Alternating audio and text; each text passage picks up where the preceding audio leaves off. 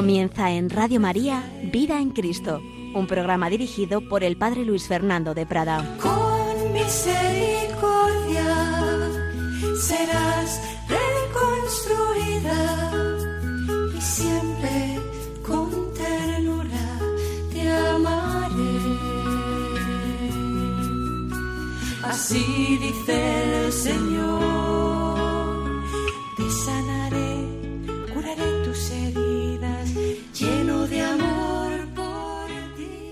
Cordialísimo saludo, muy querida familia de Radio María. Pues aquí estamos un día más con estas reflexiones de vida cristiana, vida en Cristo, vida en el Espíritu Santo, vida conforme a esas actitudes del corazón de Jesús, esas actitudes que Él quiere darnos a participar por su Espíritu Santo, que son las virtudes.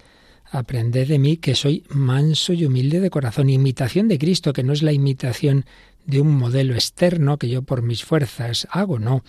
De esta imitación y seguimiento de Cristo hablamos hace ya bastante tiempo en este mismo programa a fondo. Hoy estamos fijándonos en las virtudes que el Señor quiere darnos a participar por su gracia. La virtud cristiana siempre es participación del corazón de Cristo. La mansedumbre no es no enfadarse, sino participar de la mansedumbre de Cristo. Y así con todas las virtudes, aunque estamos viendo una perspectiva de una base también natural de las virtudes que en buena medida pues puede participar otra una persona humana, aunque no tenga la fe y la virtud cristiana, pero desde luego nunca de la misma forma. Pero es cierto que los grandes filósofos griegos, estoicos, eh, Platón, Aristóteles, hablaron de estas realidades. Las virtudes, aunque vivirlas a fondo y con profundidad, solo es posible con la gracia del Señor, con el Espíritu Santo, ciertamente. Bien, pues habíamos hablado de las virtudes específicas del cristiano, las virtudes teologales, fe, esperanza y caridad, esas sí que son únicas y, y, y, exclusivamente posibles por la gracia, pero luego estábamos hablando de esas otras virtudes morales o humanas y concretamente las más importantes que llamamos virtudes cardinales. Hablamos ya de la prudencia, de la justicia, de la fortaleza en este orden de importancia, la más importante, la prudencia que regula todas las demás, la justicia, porque regula nuestras relaciones con los demás, con Dios y con los demás, con Dios en el nivel natural, otra cosa es el nivel sobrenatural de la fe, la esperanza y la caridad. Prudencia, justicia, fortaleza, para saber luchar contra los obstáculos que se oponen a los bienes difíciles, a los bienes arduos. Hay que, que lanzarse muchas veces, necesitamos ese impulso natural por la fortaleza natural y sobrenatural por la fortaleza cristiana que han tenido sobre todo los mártires. Pero estábamos ya hablando de la templanza y es el tercer programa que dedicamos a esta virtud cardinal si la fortaleza nos impulsa a luchar contra los obstáculos exteriores y nos da esa fuerza, la templanza lo que hace es regular, moderar, dominar los impulsos interiores que tenemos hacia cosas apetecibles. Y estuvimos viendo el concepto de templanza, las distintas partes que, que constituyen esta virtud, una serie de, de, definiciones, de vicios contrarios, y después de esa visión general y así básica y casi esquemática, estábamos completando mmm, toda esta reflexión sobre la templanza con un trabajo ya antiguo de una obra de padres dominicos, de temas morales, y concretamente la templanza tratada por un padre dominico, el padre Lafeter que nos daba pues unas orientaciones generales muy interesantes, muy interesantes. Las cosas no por ser antiguas dejan de tener su gran valor. Estamos resumiendo pues un capítulo, como digo, sobre la templanza en una obra eh, de, de unos teólogos dominicos de hace ya bastantes años sobre las virtudes. La templanza. Y resumiendo lo que vimos, que a su vez resume pues lo que él había escrito en esta obra, veíamos cómo Dios nos ha creado a su imagen y semejanza, como todas las criaturas participan de algo del ser de Dios, todas, pero obviamente eh, a distintos niveles, desde los seres minerales, vegetales, animales, hasta llegar al hombre y, y por supuesto los ángeles, claro, hay muy distinto nivel de, de participación del ser de Dios. Y como Dios ha puesto en todos los seres impulsos, gravitaciones, eh, instintos, tendencias, eh, cada uno según ese nivel de, de ser que ha recibido, unas tendencias y unos impulsos tanto más fuertes cuanto corresponden a funciones más esenciales, a necesidades más radicales del ser que las tiene. Para poder mantenerse en, el ser hay que tener un instinto de conservación que, que, que, hace que luchemos por todos los seres, ¿no? por la propia vida. No hace falta que nadie le explique a la ovejita que si ve aparecer un zorro, un lobo, un león, sale, tiene que salir disparada. Eso eh, está ahí, lo lleva dentro.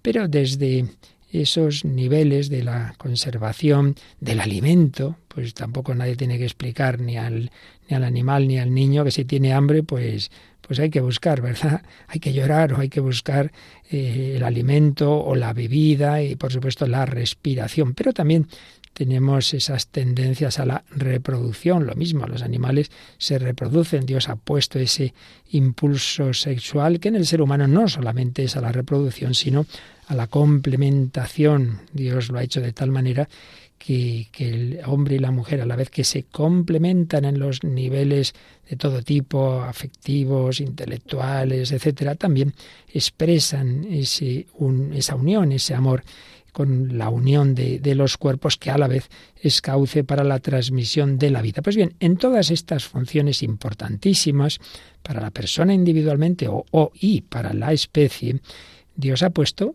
pues eso, unos impulsos, unas tendencias, unos instintos, unos placeres que ayudan a cumplir esas funciones. Repito, tanto cuanto sean más importantes esas funciones, más fuertes son esos impulsos, más fuertes también son esos placeres a los que el hombre tiende. Dada la importancia de la comida, de la alimentación, de la bebida y también de la unión sexual y la reproducción, pues claro, tenemos unas tendencias fuertes en nosotros, en todos los niveles, también en ese nivel físico, en ese nivel instintivo, y por tanto, si son tendencias que están en la naturaleza, no pueden ser malas, las ha puesto Dios. Pero, pero, ¿qué pasa? Que están desordenadas, están desordenadas por el pecado original, los demás pecados que hemos cometido cada uno, nuestras historias eh, familiares, sociales, la sociedad en la que vivimos, que según las épocas pues ayuda o desayuda más o menos en un sentido o en otro.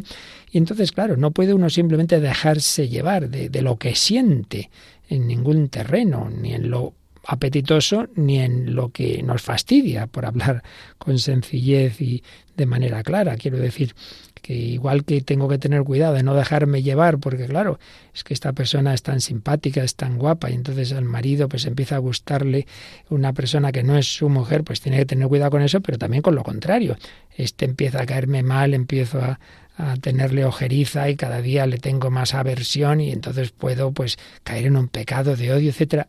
Todo eso necesita de un gobierno de mí mismo. No puedo simplemente como el mundo decir, bueno, es que esto es lo que siento, esto es lo que me pide el cuerpo, es que tuve que, claro, pues tuve que dar una bofetada porque es que me caía tan mal y hay que ser sincero en esta vida. Hombre, no sé qué, qué idea tienes tú de la sinceridad. Por eso, la importancia de la templanza, que es la virtud del gobierno que el hombre debe ejercer sobre sí mismo, porque en todos nosotros hay muchos niveles, como digo, una serie de dimensiones y claro, pues hay que gobernarlas con un sentido de que lo superior debe gobernar a lo inferior, no reprimir en el sentido de, de que sean cosas malas, pero sí encauzar, encauzar. De hecho, decíamos que la palabra templanza viene del latín tempero, que hace alusión en su etimología a gobernar, a reinar, a ordenar, a establecer un orden, em, a prever, a organizar, a promover. Por tanto, es una virtud muy necesaria, porque si uno se deja llevar sin más de lo que, como dicen tantas veces los adolescentes, ¿verdad? Me apetece, no me apetece, no me apetece ir a clase. ese niño, ese adolescente que si le han dejado, le han educado, le han maleducado así, dejándose llevar de sus apetencias, claro, luego puede que consiga, tal como están las cosas, ir aprobando los estudios básicos, pero cuando llegue a la universidad, pues puede que ya no. Y desde luego, si cuando llegue el trabajo, llega a la hora que le da la gana, porque se ha levantado cuando le ha dado la gana, porque la noche antes ha estado por ahí hasta las... Pues claro, así pasa. El fracaso, fracasos en el campo de los estudios, fracasos en el trabajo, etcétera, etcétera. Fracasos en la familia, claro. Si uno se deja llevar sin más de lo que le apetece, no, es que me ha surgido el amor con otra persona y ahí te quedas. ¿Y qué vamos a hacer? Ya lo siento, pero yo tengo que ser feliz y ahí se queda mi mujer, mis hijos, mi marido. Pero hombre, ¿qué es esto? Sin más, así. Lo primero que, que, que se nos pone ahí en, en el instinto, en el sentimiento. Entonces estábamos viendo que la templanza es ese gobierno, es ese encauzar, que hay que entender bien, que no es despreciar, que no es no querer sentir, no, no, no es eso, pero sí que es ordenar, ordenar de una manera razonable eh, y en todos los campos. Y sobre todo es verdad que en esas dos dimensiones que son especialmente fuertes por lo que decíamos de la necesidad del alimento, de la bebida y de la dimensión sexual del hombre. Son aspectos muy importantes. Por eso, claro, es muy fuerte, es muy fuerte el, el, apetito de comer o de beber y es fuerte también el apetito sexual. Y por eso mismo, pues es más fácil, es más fácil que se desordene. Pero ojo, que veíamos que hay que entender esto bien frente a las ideas, falsas ideas que dicen como que el cristianismo considera algo malo el placer. Mentira, mentira, el placer lo ha puesto Dios, pero el placer debe estar siempre al servicio de un fin. Si el fin es alimentarme de una manera razonable, es bueno que me guste la comida, si no me gusta, algo falla. Y ojo que los grandes tratadistas, grandes teólogos como Santo Tomás de Aquino, si hablan por un lado del peligro de la gula, hablan por el lado contrario del peligro de la insensibilidad. Bien, es verdad que son bien conscientes de que es mucho más infrecuente este peligro, pero se da en el mundo de hoy mucho. Anda que no hay trastornos alimenticios, madre mía. Y el que no quiere comer y el que cae en, fin, esas circunstancias, esas enfermedades tan tremendas que, que hacen tanto daño, ¿verdad? De esos trastornos alimentarios se, cae, se caen en, en, en, los dos excesos, puede caerse, ¿verdad? En dejarse llevar de, de, lo que me apetece, de la gula, pero también de la insensibilidad. Así que no, no, no estamos diciendo que haya que matar el gusto, de ninguna manera lo ha puesto Dios, pero el gusto debe estar al servicio de esa función. El caso de la comida está bastante claro que me apetezca, que coma con gusto, está muy bien, estamos bien hechos, estamos bien hechos, pero como está esto tan rico, sigo comiendo más de lo que debía y luego me sienta mal, hombre, eso ya no está bien. Que, que me guste el, el vino y, estamos en esta boda y pues mira, mira, el Señor en la boda de Caná menudo, la que hizo con todo el vino que, que, que hizo presente, bueno, pues hasta ahí no pasa nada. Eh, pero claro, como está tan rico, sigo bebiendo y bebiendo y bebiendo y ya sé que voy a perder el control y entonces puedo hacer cualquier barbaridad, entonces ya, ya lo hemos estropeado todo. Porque lo que era un medio para un fin se ha convertido en un fin en sí mismo. Ahora, lo, lo bueno es simplemente que yo esté aquí ya muy contento, muy contento, muy contento y madre mía, que luego puede pasar cualquier cosa. Por tanto, templanza, virtud de moderación, de dominio, de esas tendencias buenas en sí mismas, pero que fácilmente se desordenan, esas tendencias carnales, que fácilmente se pueden desenfrenar, pero repito una vez más, y creo que es bueno hacerlo, que también existe el pecado, el extremo de la insensibilidad. Claro, si este, este hombre no le gusta a su mujer, pues hombre, ahí algo falla también. Si este hombre o esta mujer no quiere tener unión con su marido, ay Dios mío, pues, pues, pues claro, eso, eso también está mal. Por tanto, no se trata de negar, de reprimir, se trata de integrar, de integrar y de poner el placer, los diversos placeres que Dios ha puesto en la naturaleza al servicio de, en el caso de la unión sexual está claro, pues al servicio de esa unión, de esa complementación de varón y mujer y eh, con la apertura a la transmisión de la vida. Pues hasta ahí muy bien. Pero si uno ya busca ese placer por sí mismo, en sí mismo, él por su cuenta, él con otras personas, fuera del matrimonio, con quien me da la gana, antes de... Entonces ya lo que era algo bueno en ese contexto matrimonial, ya lo hemos sacado de ese contexto en el que Dios lo había puesto y entonces ya pues se ha estropeado la cosa. Y ahí estamos fallando porque por falta de templanza, falta de templanza. Bueno, yo creo que esto es lo esencial que ya habíamos visto, pero que es bueno repetirlo y resumirlo. Vamos a pedirle al Señor por medio de la Virgen María, sobre todo cuando nos vengan esas tentaciones del tipo que sean, ¿no? En la comida, en la bebida, en dejarme llevar de, del atractivo sexual sin pensar en, en, la justicia ni, ni en ni en, ninguna otra virtud, ni en ninguna cosa razonable, sino simplemente es que me apetece y ya está. Vamos a pedírselo a la Virgen María. ¡Ay, qué tentación, Madre! Ayúdame, ayúdame. ¿Qué hago cuando me vienen las tentaciones? Bueno, pues acude a la Virgen María. Vamos a hacerlo como lo hace la hermana Glenda. Cuando no entiendo lo que me pasa y ni siquiera sé cómo decírtelo, Madre, me gusta recurrir a esta sencilla plegaria. Bendita sea tu pureza y eternamente lo sea, pues todo un Dios se recrea en tan graciosa belleza. A ti, celestial princesa, Virgen Sagrada María, yo te ofrezco en este día alma, vida y corazón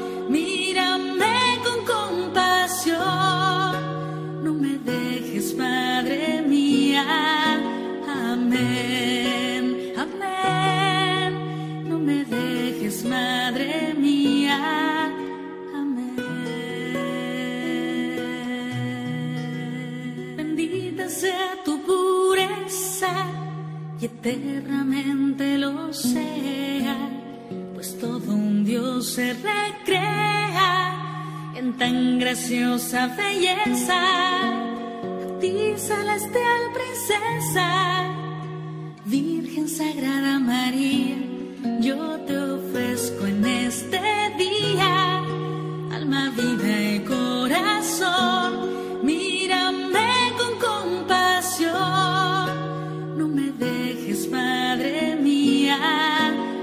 Amén, amén. No me dejes, Madre mía. Mírame con compasión, no me dejes, Madre mía, esa pureza del corazón, esa pureza del cuerpo. Tengamos bien claro que en este campo concreto, el de la castidad, eso tiene todos los matices de cada uno según el estado de vida. Hay la castidad de aquel o aquella que ha sido llamado a la virginidad, al celibato, esa castidad plena, pero también debe vivir en castidad el matrimonio, claro, también hay, hay esa castidad matrimonial. Eh, se iría contra ella, como decíamos antes, si eh, uno de los esposos no quiere, eh, se niega sin ningún motivo a la unión sexual, decir, ¿por qué? Eso entra en el matrimonio.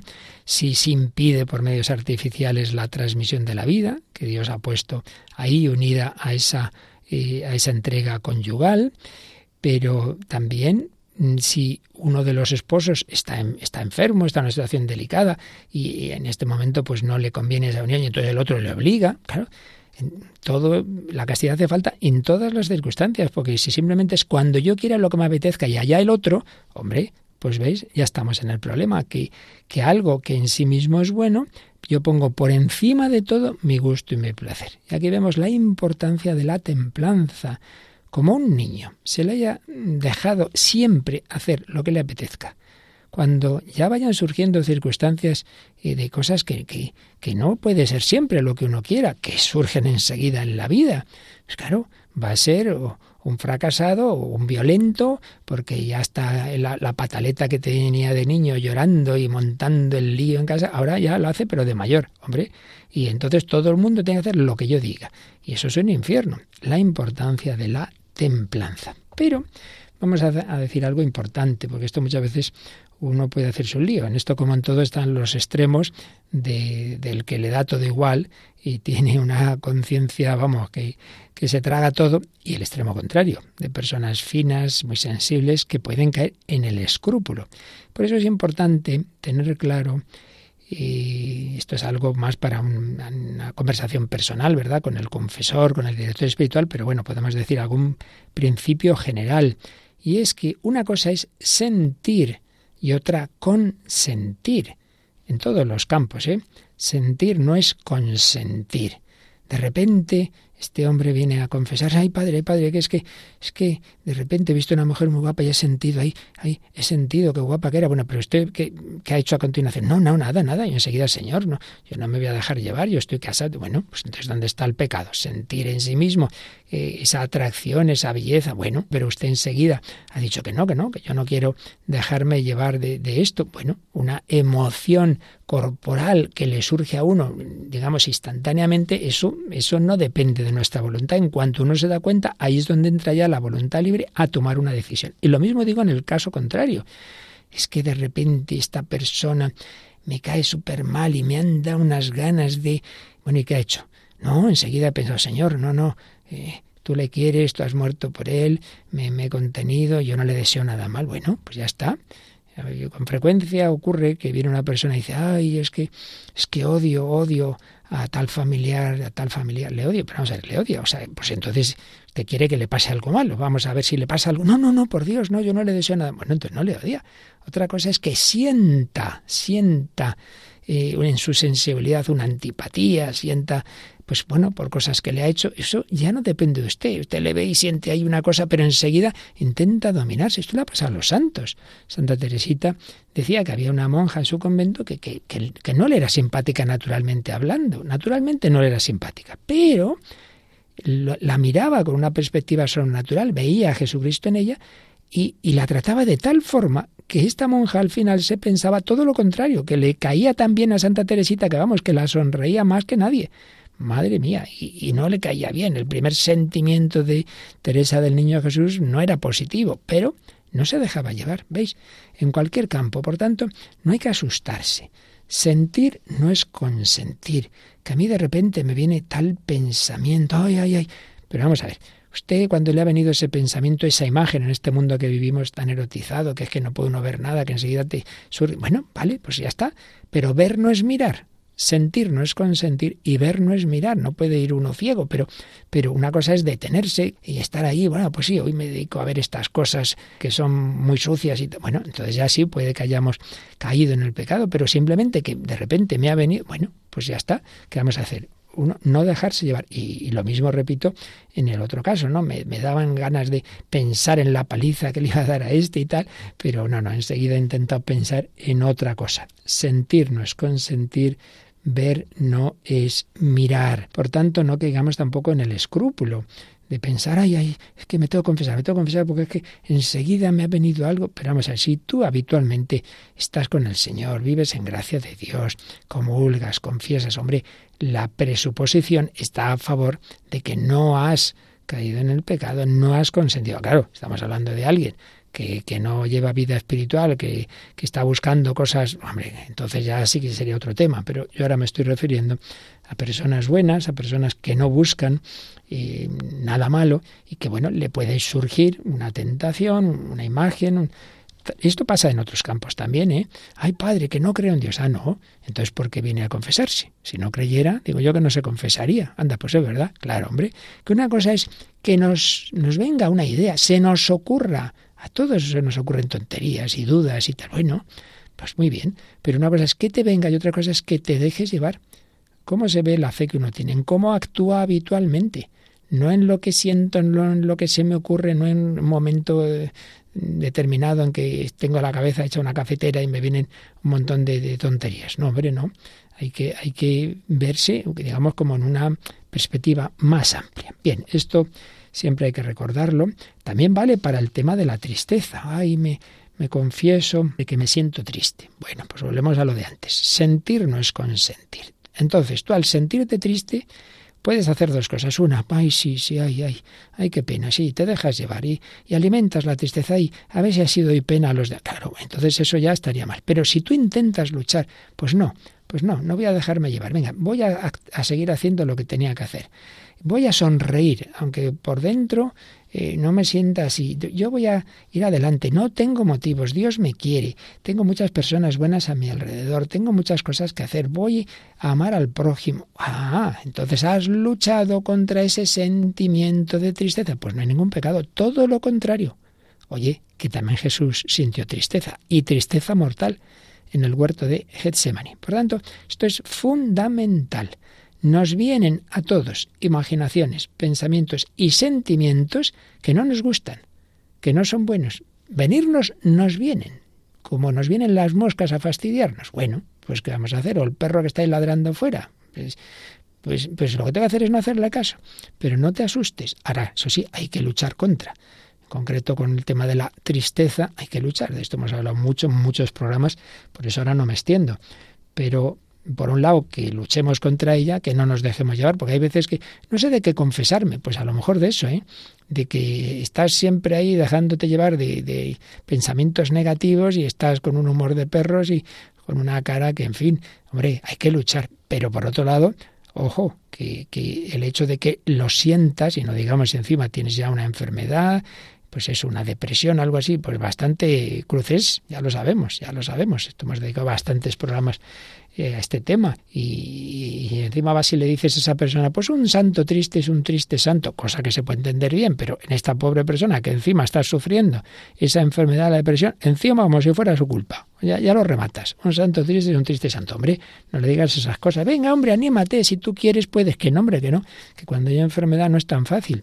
En fin, es un campo este que hay que afinar mucho, ¿eh? que hay que afinar mucho. Digo aquí como cosas generales y luego, como siempre, cada uno tiene que, el que vea que alguna de estas cosas le afecta, tiene que hablarlo con un confesor, un director espiritual. Aquí no, no podemos más que decir cosas generales. Bien, dicho todo esto, vamos a ampliar un poquito algunos de los aspectos relacionados con la templanza, volviendo a este, a este trabajo del padre Lafeter. En el tema de, de, la comida y de la bebida, la templanza, la templanza tiene la aplicación a las virtudes en lo que se refiere a la comida de la abstinencia. En cuanto a la bebida, de la sobriedad. Abstinencia y sobriedad. Abstinencia en un sentido distinto al que usamos cuando decimos los viernes hay que guardar abstinencia. Viernes de cuaresma abstinencia. No, no, no es en ese sentido. Está relacionado, claro, enseguida lo diremos. Pero no en ese sentido, sino en el sentido de ser dueños de nosotros mismos en el campo de la comida. ¿Qué debemos comer? Bueno, pues lo que sea necesario para nuestra vida ordinaria, teniendo claro que la vida no se refiere solo a la vida biológica, sino a la vida social. Quiero decir que tú solo, si solo tuvieras que estar tú eso, solito, y viendo lo que necesitas para trabajar y hacer tu vida ordinaria, pues bueno, podrías mm, comer de, una manera como más sencilla, pero claro, si un día estás en la boda de tu hijo, pues hombre, ese día te, lo normal es que sea una comida mejor, ¿no? Y si vas a casa de tu madre, no digamos de tu abuelita, pues tendrás que comer lo que te ponga, porque si no la matas del disgusto. Es decir, que cuando hablamos de, de la comida necesaria no nos referimos simplemente a la necesaria al cuerpo, sino teniendo en cuenta también las circunstancias sociales. Te invitan unas personas muy buenas a comer y es una comida muy rica, no digas, no, no, yo es que, mire, yo hago penitencia, entonces yo me tomo aquí esta sopita y lo demás se lo toman ustedes. Hombre, no, eso en ese sentido, sentido común, ¿no? Con caridad. Pero con ese dominio de uno mismo, dominio de uno mismo. Y a veces, pues para este dominio es necesario, pues también, y así nos lo pide el Señor, la penitencia. Hay veces en que uno tiene que hacer ayuno o abstinencia, pero, pero, teniendo muy claro que el ayuno por sí mismo, la penitencia por sí misma, no nos hace ya virtuosos si no está al servicio de la virtud reina, que es siempre la caridad, el amor de Dios y del prójimo. Recordemos un texto fortísimo del profeta Isaías en el capítulo 58, cuando decía, este es vuestro día de ayuno, este es vuestro ayuno, oprimiendo aquí a todos vuestros servidores. ¿Ayunáis para mejor reñir y disputar? Hombre, ¿sabéis qué ayuno quiero yo? Romper las ataduras de la injusticia, deshacer la opresión, dejar libres a los oprimidos, partir tu pan con el hambriento, albergar al pobre sin abrigo, vestir al, al desnudo. Eso, o sea, el ayuno debe ir al servicio de la caridad, si no, mal asunto, mal asunto. Y si te hace soberbio, lo de la parábola del fariseo y el publicano, mira, mira, Señor, mira ese publicano. No, yo, yo sí que ayuno, yo que yo rezo y ayuno y tal. Hombre, pues si te hace soberbio, pues hemos caído en algo muchísimo peor. Por tanto, la abstinencia, esa moderación en la comida, que puede eh, en un momento dado invitarnos a, comer de una manera más, más abundante y cosas más ricas, porque así lo piden en ese momento eh, las circunstancias, y en otros casos al revés. Sí, hay veces en que hay que eh, tener un sacrificio, un ayuno, una penitencia. pero siempre, siempre mm, con la mejor medida, dice el padre Lafeter, es la igualdad de ánimo con que aceptamos las privaciones impuestas por las circunstancias o por el deber. Yo recuerdo en el seminario, pues bueno, en general se comía pues bien, suficiente, ¿no? Pero bueno, quitando días especiales no es que fueran comidas eh, maravillosas, ¿no? Como es lógico. Y, bueno, pues siempre había pues seminaristas que claro, que, que también querían hacer momentos especiales de penitencia, de ayuno y tal pero a, veces ocurría que uno, pues eso, cuando él quisiera. Y otras veces las circunstancias así lo ponían, entonces podía ocurrir que uno llegara un poco tarde a la comida y, y, ah, resulta, uy, pues si se ha acabado aquí, os habéis tomado todo, a mí no me ha quedado nada. Y, si, y a lo mejor ese se enfadaba, oye, mira, pues fíjate tú, qué mejor penitencia que la que te viene ya de, las circunstancias. Bueno, a lo mejor hemos hecho mal los demás en, en acabarlo sin esperar a ver si venía alguno. Pero tú, fíjate qué bien, aquí te ha dado la providencia el sacrificio. Bueno, en ese sentido lo digo, ¿no? De, de aceptar, de aceptar las privaciones de, que, que nos vienen de las circunstancias, ¿no? Em, y no, no obsesionarse con eso. Bueno, pues hoy comes menos y otro día comes más. No acumular preocupaciones gastronómicas. Hombre, que hay muchas cosas importantes para que estés obsesionado con qué como, etcétera, etcétera. Hemos mencionado la abstinencia en cuanto a ley de la Iglesia. La verdad es que lo que ya es esa ley común de la Iglesia, esa penitencia común, porque somos iglesia, somos familia, somos comunidad, entonces es bueno que tengamos eh, determinadas dimensiones comunitarias. Por eso eh, la Eucaristía del domingo es la Eucaristía en la que, si no hay una causa grave, debemos unirnos todos. No, mire, es que a mí me da más devoción el miércoles, me parece muy bien, pero nuestro Señor Jesucristo resucitó el domingo, ¿sabes? No el miércoles. Por tanto, es el día en que intentamos reunirnos todos. Pues también hay una penitencia comunitaria. Eh, dos días especialmente penitenciales, miércoles de ceniza y viernes santo. En esos dos días se nos pide la abstinencia de carne y el ayuno. No solo la abstinencia, sino el ayuno. Pasa que el ayuno, digamos, mínimo, el ayuno del derecho canónico, que obliga desde la mayoría de edad, pues hoy por hoy 18 años, hasta los 59 años, cuando se puso esta ley, pues la gente vivía menos, ¿no? Hoy seguramente, pues hombre, se podría ampliar, pero bueno, está así puesto. Desde la mayoría de edad, 18 años hasta los 59, el ayuno. Pero el ayuno mínimo de la ley canónica es, simplemente, bueno, que solo se haga una comida un poco fuerte al día, pero se permite tomar algo de desayuno y algo de cena, con lo cual al final, pues muchas veces es un ayuno bastante ridículo. Pero bueno, ojalá lo hiciéramos por lo menos esto, por lo menos esto, porque me temo que así como el tema de la abstinencia de carne está bastante más metido en la conciencia del pueblo cristiano, en España al menos, el ayuno poco, ¿eh? Poco. Poco se ve que miércoles de ceniza uno diga, no, hoy no ceno, hoy no desayuno, hoy muy poquito, algo simplemente. Y el Viernes Santo, a veces hay costumbres totalmente contrarias a ello. Y miércoles de ceniza y Viernes Santo. Y ojo, todos los viernes del año, salvo que caiga una solemnidad todos los viernes del año son días penitenciales, porque nuestro Señor murió el viernes, la pasión es el viernes. Y por eso también todos los viernes del año son días de abstinencia de carne. Oiga, que no, que son solo los de cuaresma. Vamos a ver.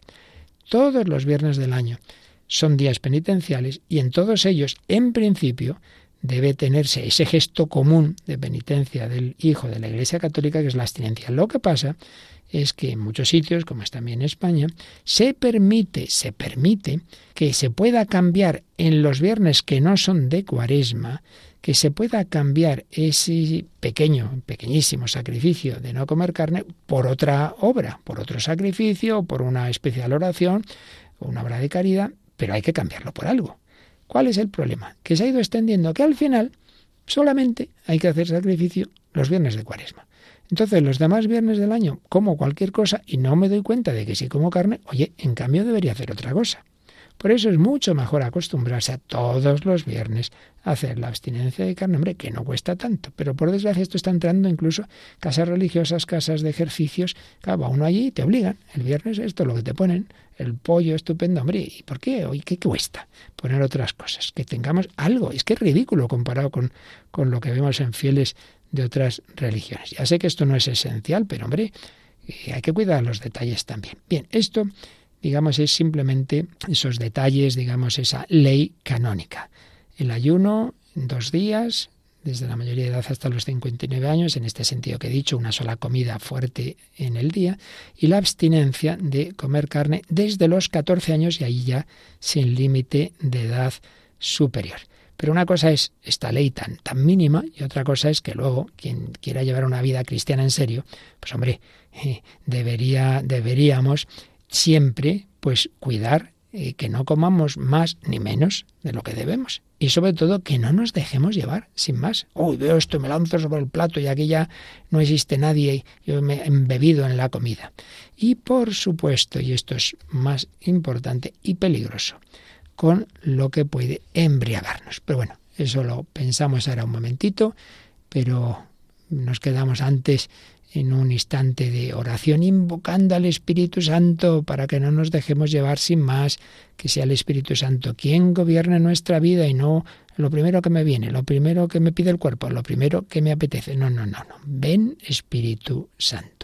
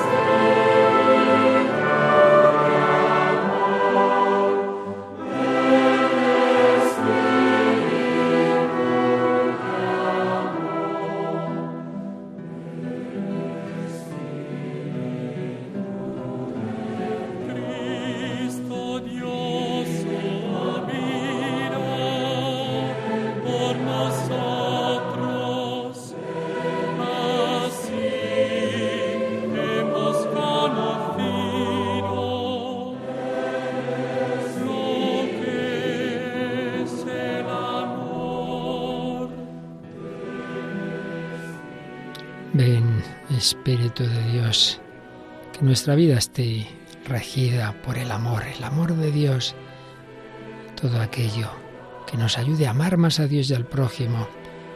Guíalo tú, muévelo tú, enciende nuestro corazón en ese amor. No, no se trata de matar el verdadero amor, no se trata de matar lo que Dios ha puesto en nuestra vida, en nuestra persona, pero sí de que sea regido no solo por la razón que domine a los instintos, más aún, la razón iluminada por la fe, más aún, la razón y la fe iluminadas por los dones del Espíritu Santo. Ven, ven, Espíritu de amor, que toda mi vida, todo mi ser, todo mi cuerpo y mi alma estén al servicio del amor.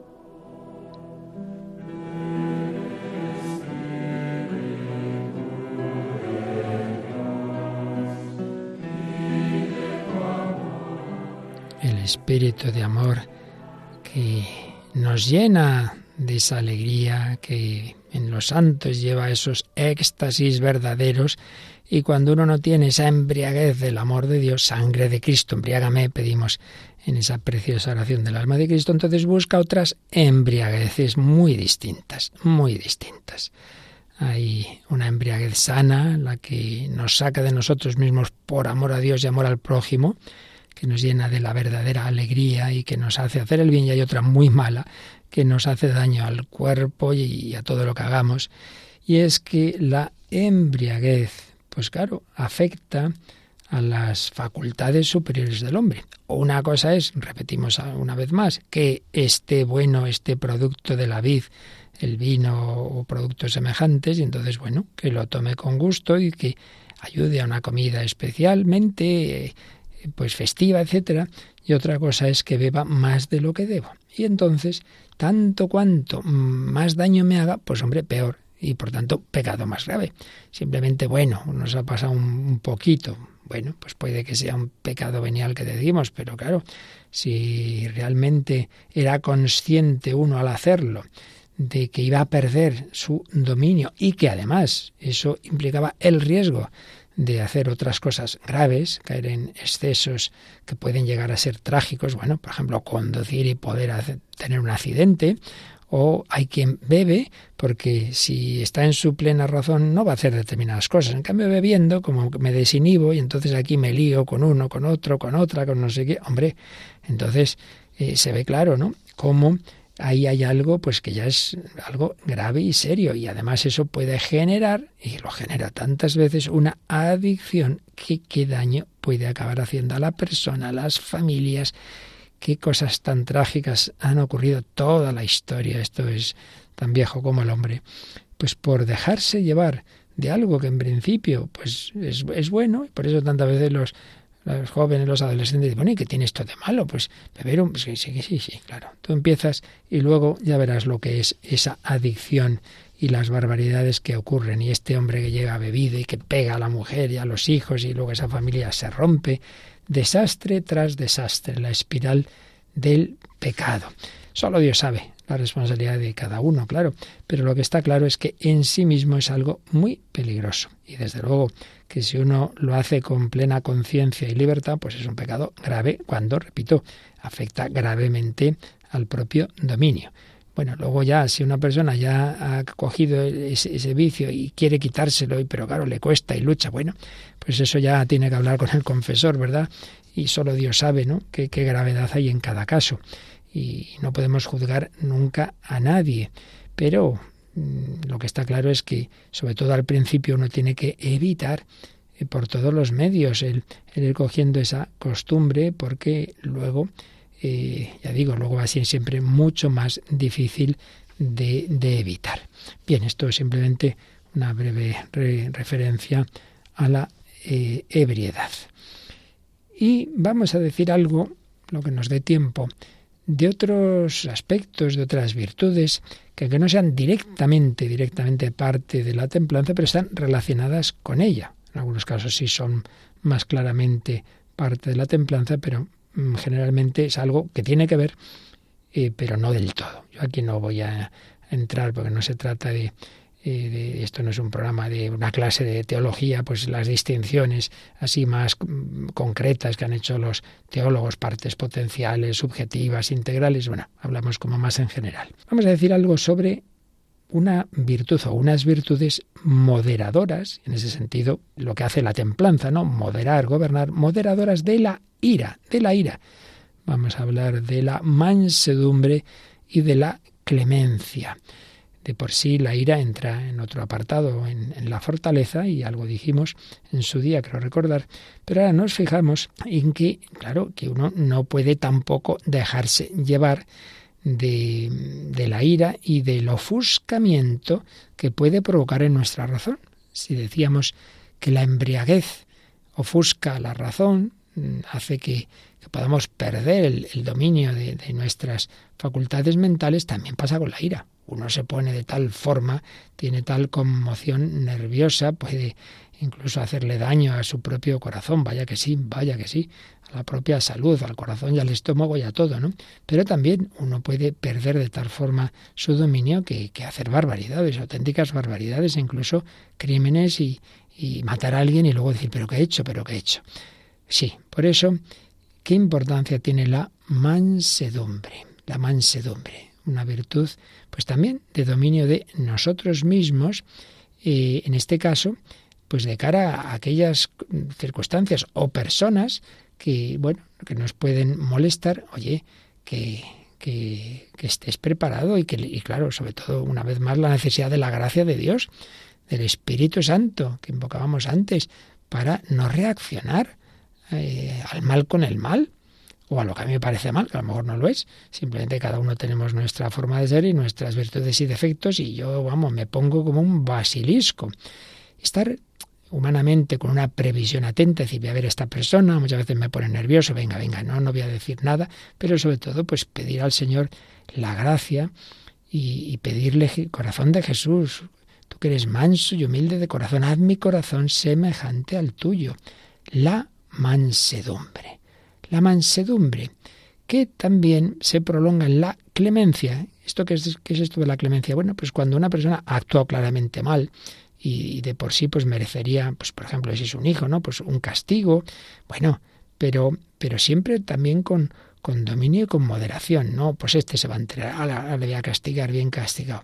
Oye, cuidado, ¿eh? La severidad, aunque sea conforme con, con lo que dice la ley, eh, también era conforme a la ley apedrear a aquella mujer adúltera y Jesús dijo el que esté sin pecado que tire la primera piedra.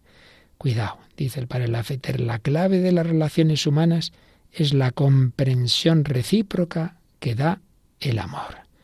Una cosa es la justicia, claro que sí, que, que nos inclina a castigar los delitos, porque eso es necesario en una sociedad, pero a la vez con la clemencia hacia el malhechor y por supuesto en lo que ya estamos hablando no de delitos sino en las relaciones normales en la familia en el trabajo etcétera hay que tener cuidado de eh, no dejarse llevar eh, ni, ir contra la mansedumbre ni contra la clemencia ojo una vez más hay que decir que, que también cabe pecar por el exceso contrario ¿eh? que una cosa es la mansedumbre y otra cosa es la apatía la falta de energía, la debilidad. Entonces, para no meterme en líos, este mira qué bueno es, nunca se enfada, nunca se enfada porque parece que le da todo igual. Oye, pues eso no es, ¿eh? La indiferencia no es ninguna virtud, la indiferencia en este sentido que estamos hablando ahora, no es ninguna virtud. Todo lo contrario, hay que enfadarse también ante el mal, hay que reaccionar ante él con gobierno de uno mismo, pero no nos olvidemos nunca ¿eh?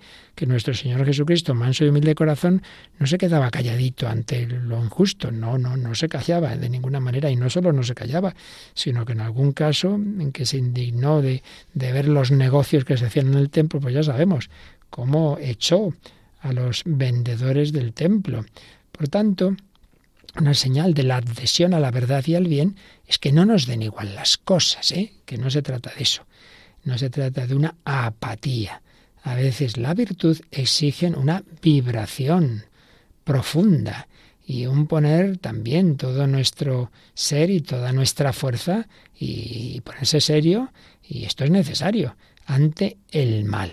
Pero una cosa es eso, y otra cosa es el arrebato de una ira que uno no controla. Entonces ya, ay Dios mío, yo quería simplemente haber dejado esto claro, pero se me ha ido de las manos, me he puesto hecho una fiera y hay, las cosas que he dicho y, y, a ver ahora cómo lo arreglo y, en fin.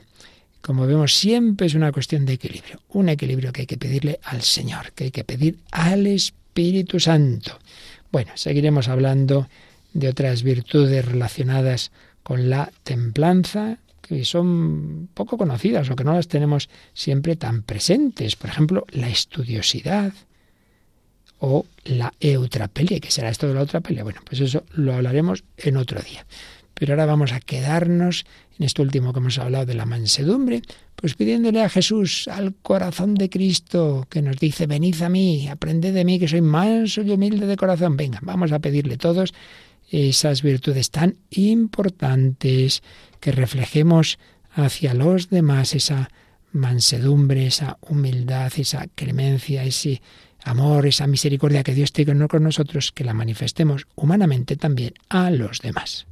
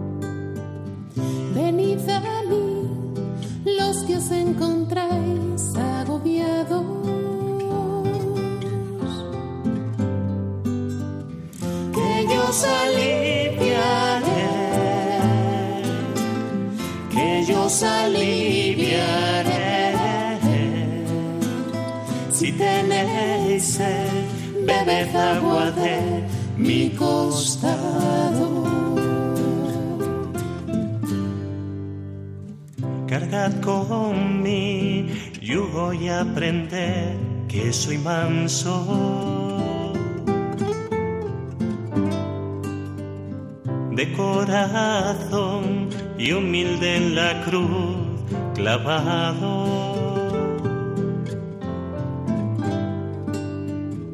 Porque mi yugo es blando, porque mi yugo es blando, cargad con y encontraréis vuestro descanso. Miradme bien, contemplad al que atravesaron.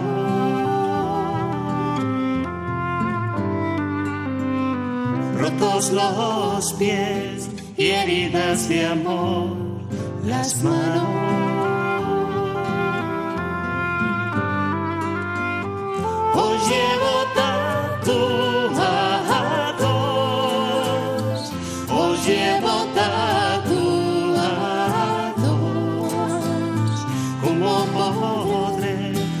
Después de esto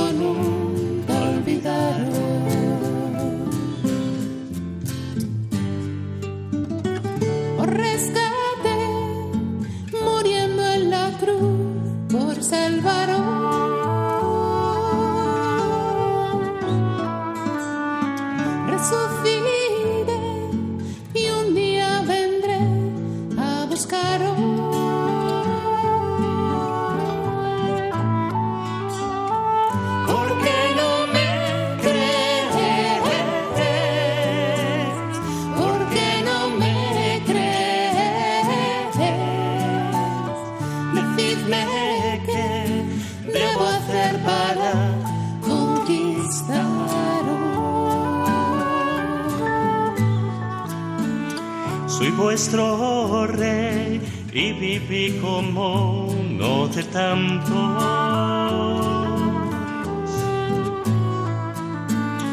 Vine a servir y os lavé los pies como esclavo.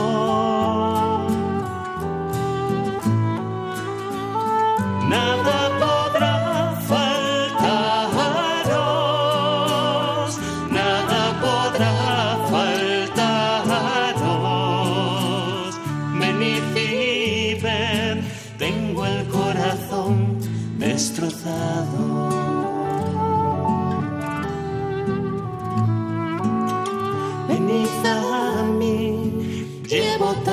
tiempo